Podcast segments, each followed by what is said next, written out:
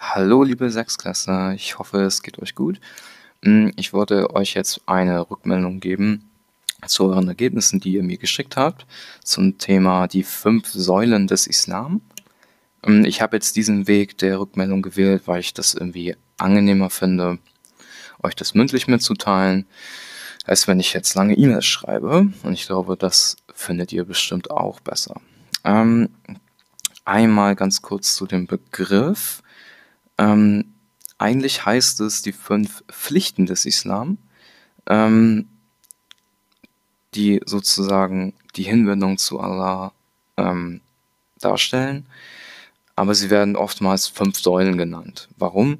Ähm, die Säule ähm, trägt ja ein Gebäude und man kann sich das so vorstellen, dass diese fünf Säulen ähm, das Gebäude des Islam tragen und somit die wichtigsten Dinge sind, die ein Muslim halt ähm, beachten muss oder beachten sollte. Ähm, aber wie gesagt, das, äh, der Begriff fünf Säulen, der hat sich quasi eingebürgert und fünf Säulen und fünf Pflichten sind meinen das Gleiche. Ähm, ich finde, ihr habt den Großteil der Säulen habt ihr euch gut erschlossen. Hm, ich werde die jetzt inhaltlich einmal durchgehen und hoffe, dass euch das hilft. Nehmt euch, nehmt euch also eure Ergebnisse, kontrolliert, ob ihr was ergänzen müsst oder ob ihr was korrigieren müsst. Also, fangen wir mit der Wallfahrt an nach Mekka. Ähm, einmal ganz allgemein, Mekka liegt in Saudi-Arabien und dort befindet sich das zentrale Heiligtum des Islam, also die Kaaba. Ähm, und jeder Muslim sollte, sollte ähm, mindestens einmal im Leben diese Wallfahrt gemacht haben.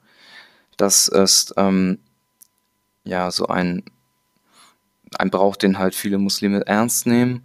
Ähm, natürlich gibt es dort auch die Einschränkung, ähm, dass man diese Wallfahrt nur machen sollte, wenn man dazu halt auch in der Lage ist. Also sprich, wenn man das körperlich schafft ähm, und auch finanziell, weil natürlich Saudi-Arabien wäre jetzt zum Beispiel für Muslime, die in Europa leben, äh, es ist ganz schön weit weg und das kostet dementsprechend halt auch Geld, dorthin zu fliegen und ähm, dann halt auch noch dort quasi, ja, Übernachtungskosten, Essen und so weiter.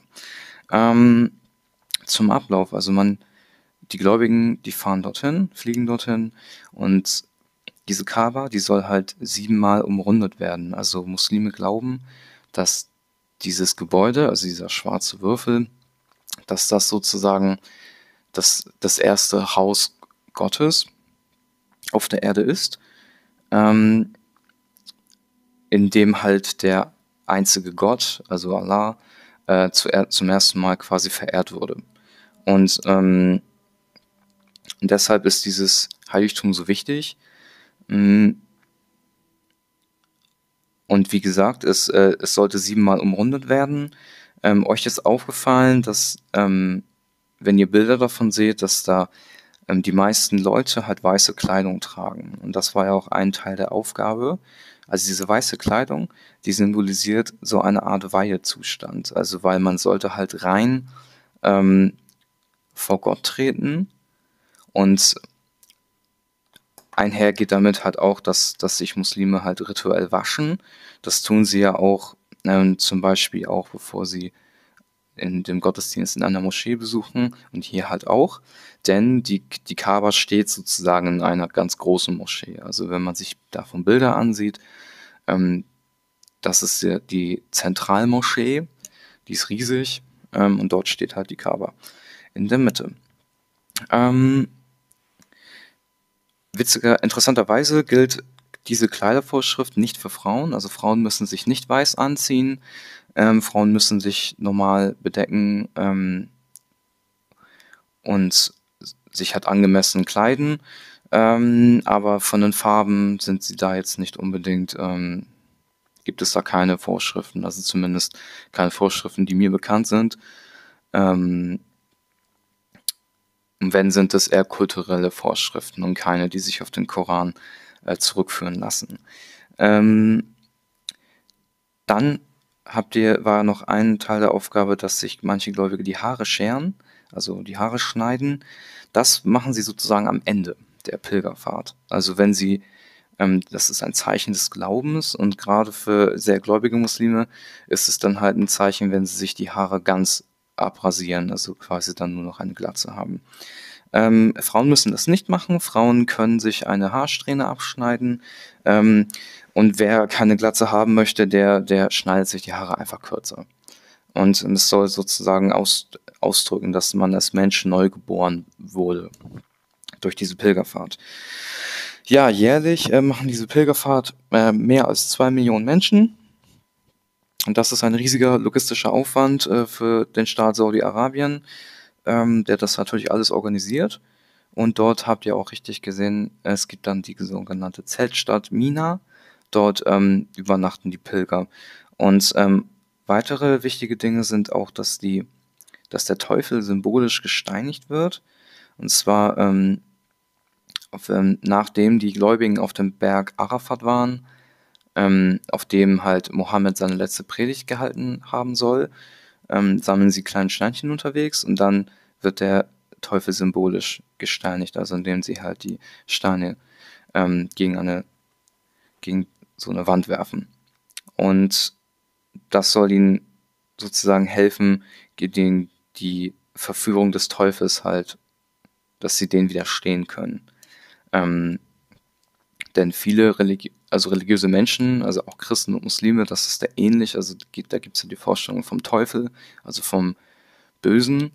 Und ähm, der Teufel ist sozusagen ein Meister darin, halt ähm, die Menschen zu verführen, indem er halt, ne, also, also jetzt nicht, dass er ähm, direkt in das Leben eingreifen kann, sondern durch Versprechungen und Wünsche und er sozusagen versucht sozusagen die, die, die guten Charakterzüge des Menschen zu untergraben durch seine Worte.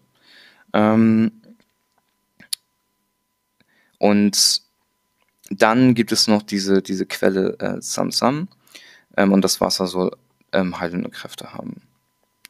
Ähm, das erstmal so zur Wallfahrt. Ähm, dann komme ich jetzt zum ähm, Pflichtgebet. Natürlich gibt es zur Wallfahrt noch viel mehr zu sagen, aber in Anbetracht der Zeit gehe ich jetzt zum Pflichtgebet. Ähm, dort ist auch ein Vergleich zwischen Muslimen und Christen, finde ich sehr interessant. Also, was man sich unbedingt merken muss, also eigentlich sollte fünfmal am Tag gebetet werden. Ähm, wichtig zu wissen ist, dass theoretisch von überall gebetet werden kann. Also das heißt, ähm, man muss es nicht in der Kirche machen oder so, also Entschuldigung, in der Moschee. Ähm, und ähm, einen Gebetsteppich braucht man dafür und die Gebetsrichtung in Richtung Mekka. Ähm, ihr habt sehr, sehr schön die vorgeschriebene Gebetshaltung beschrieben. Ähm, ich denke, die brauche ich jetzt aus Zeitgründen jetzt nicht nochmal wiederholen. Ähm, ihr habt, habt, aber gemerkt, dass es im Vergleich zum Christentum ähm, bei den Christen keine vorgeschriebene Haltung gibt. Also man im Volksmund ähm, ist das so, dass man halt die Hände falten soll ähm, und manche knien sich hin, ähm, aber da gibt es keine fest vorgeschriebene ähm, Art und Weise des Betens. Es ist halt eher eine innere Einstellung, die man halt verfolgen sollte. Also, dass man sozusagen versucht halt im Gebet halt Gott näher zu kommen und dass es eher eine, was Geistiges ist. Ähm, und von den Gebeten her ähm, ist es auch freier. Also im, Is im Islam ist ja die erste Sure, ist ja sehr wichtig für dieses Gebet. Ähm, und bei den Christen das Vaterunser ist ein zentrales Gebet, aber letztendlich ist es bei den im herrscht da eine Variation normalerweise. Also die Gebete können auch abgewandelt werden. Also das Vaterunser ist so fest in seiner Form. Ähm, das Glaubensbekenntnis ist äh, streng genommen ja auch kein Gebet, es ist ja ein Bekenntnis. Und, ähm, und aber man kann halt sagen, dass das Vaterunser halt schon eine Sonderstellung hat. Das heißt, die erste Sure und das Vaterunser kann man in der Bedeutung halt schon, schon gleichsetzen. Ähm, warum ist das Vaterunser so wichtig im Christentum? Naja, es geht ja ähm, auf Jesus zurück. Also den Evangelien zufolge hat Jesus dieses Gebet halt auch so äh, ähm, den Jüngern halt vorgeschlagen. Und ähm, deshalb ist dieses Gebet auch so eins zu eins halt auch übernommen worden. Und äh, seine Bedeutung halt sehr wichtig. Ähm, das leitet ganz gut hin zum Glaubensbekenntnis. Also das Glaubensbekenntnis der Muslime ist ja, wie ihr schon gemerkt habt, viel, viel kürzer. Ähm, es gibt keinen Gott außer Allah. Mohammed ist sein Diener und Gesandter. Ähm, es gibt einige andere Übersetzungen. Ähm, also zum Beispiel Mohammed ist sein Prophet oder Mohammed ist sein Gesandter.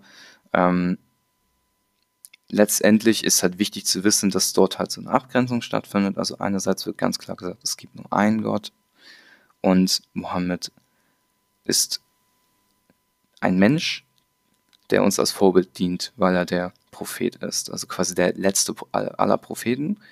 Ähm, auch das Siegel der Propheten genannt manchmal.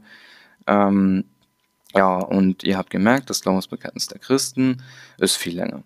Und alle, die im Konfirmandenunterricht sind oder noch sein werden, die wissen, okay, ja, das muss man richtig auswendig lernen. Man muss es richtig üben, bis man das kann. Ähm, während es bei den Muslimen quasi schon von Anfang an mit das Wichtigste ist, was eigentlich ein, ein Muslim halt lernt, schon von Kindesbeinen ähm, an. Ähm, dann haben wir hier in diesem Kontext ja auch die 99 Namen Allahs. Ähm, die gehen halt auch auf den Koran zurück. Das heißt, es ähm, finden sich dort halt verschiedene arabische Bezeichnungen ähm, für Gott.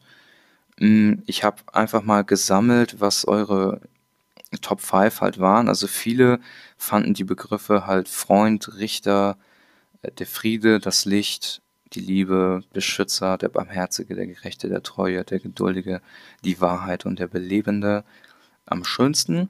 Und schön ist einfach auch, ähm, auch das auch ein guter Begriff. Und zwar geht es hier halt auch um die Ästhetik, um die Schönheit. Also einige von euch haben geschrieben, dass sich die Namen, dass sie die Namen ausgewählt haben, weil sie sich schön anhören auf Arabisch. Und das ist sehr wichtig, denn der Koran ist eine sehr poetische Schrift. Das können wir halt nicht so nachvollziehen, weil wir kein Arabisch können, aber ähm, es ist quasi sehr wichtig, dass man darauf achtet. Deswegen gibt es zum Beispiel auch diesen, diesen, die Rezitation des Koran, also dieses Vorlesen, was sich eher wie ein Gesang anhört und das, darum geht es halt. Es soll halt ähm, auch schön und erhaben und heilig klingen und sich anhören. Und, und es gibt zum Beispiel auch ein, den, den Ausdruck Gott ist schön, ähm, einfach auszudrücken, dass das was positiv besetztes ist. Ähm, und es soll so ein bisschen der Vorstellung ähm, entgegenwirken, dass es sich halt bei Gott um einen ähm, harten Richter handelt, ähm, und das kann man immer sehr schön belegen mit diesen 99 Namen, dass es halt eher positivere Namen sind. Ähm, ja, dann einmal ganz kurz zur Pflichtabgabe. Ihr habt ähm, richtig herausgearbeitet, man sollte einmal im Jahr halt spenden. Mm, und diese Abgabe ist so eine Art Steuer. 2,5 des eigenen Besitzes oder des eigenen Einkommens, der soll halt abgegeben werden. Ähm, da ist da wir in Deutschland ja diese Steuer nicht erheben, ähm, geschieht es, also spenden Muslime halt freiwillig. Noch zusätzlich sozusagen.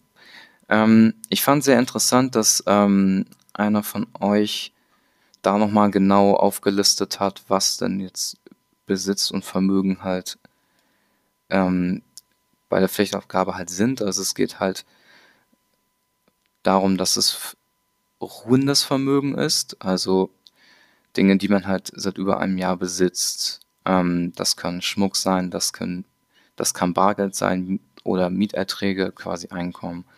Ähm, aber auch äh, landwirtschaftliche Produkte, Tiere, hm, quasi das, was man als Besitzer hat.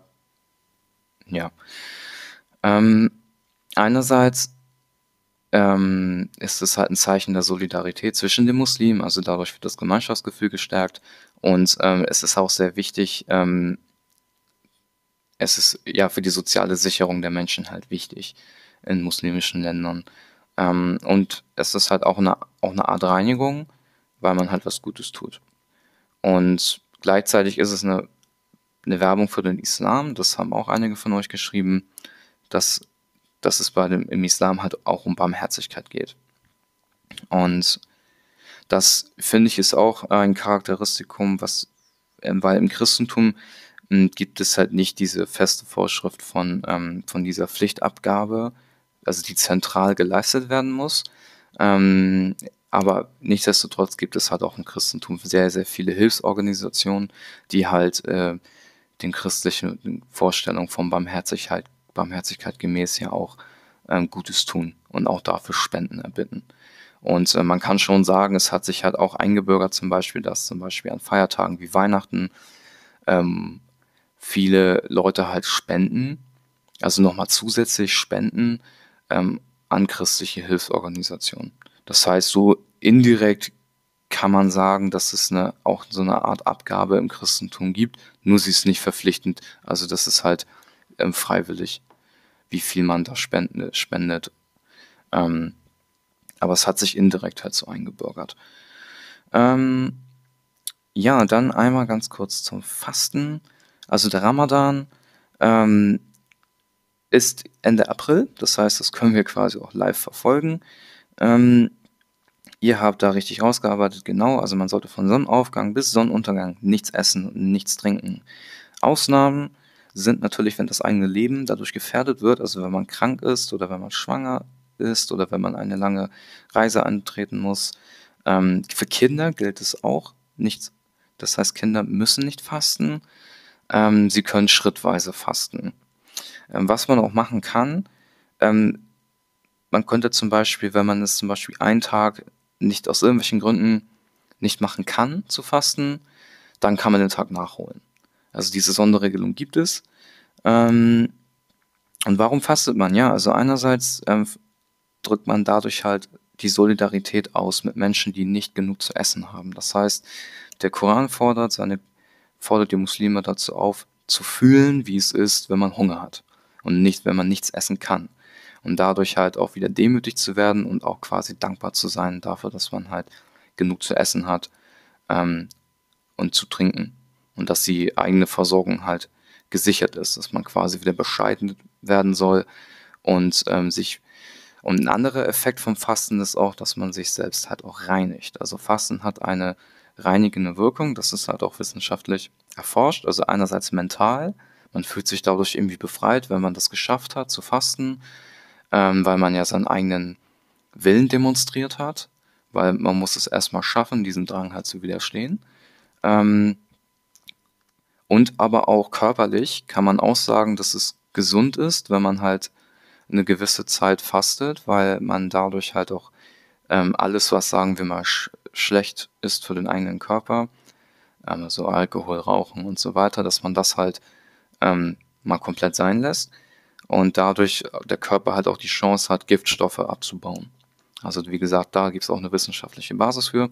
Früher nannte man das auch Heilfasten, also das wurde tatsächlich von Ärzten verschrieben. Bei bestimmten Krankheiten heutzutage macht man das auch noch sogar.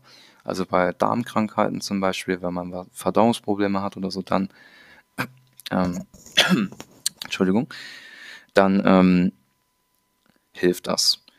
Und es wird auch ein bisschen wiederentdeckt. Ähm, und zwar gibt es halt auch mm, im Christentum gibt es auch eine Fastenzeit, 40 Tage ähm, bis Ostern also vor Ostern 40 Tage. Das geschieht in Anlehnung an Jesus, der in der Wüste 40 Tage lang ja auch gefastet hat und verzichtet hat ähm, und währenddessen halt auch den Versuchungen des Teufels widerstanden hat. Ähm, diese Fastenzeit ist halt im Christentum nicht so streng vorgeschrieben wie im Ramadan. Ähm, bei den Muslimen allerdings ist, da richtet sich das halt an die, an das eigene Augenmaß der, der gläubigen Christen. Also das heißt, man kann, man soll selbst entscheiden, wie stark man fastet oder fasten kann. Also zum Beispiel gibt es heutzutage den Trend, dass man versucht, auf Social Media zu verzichten.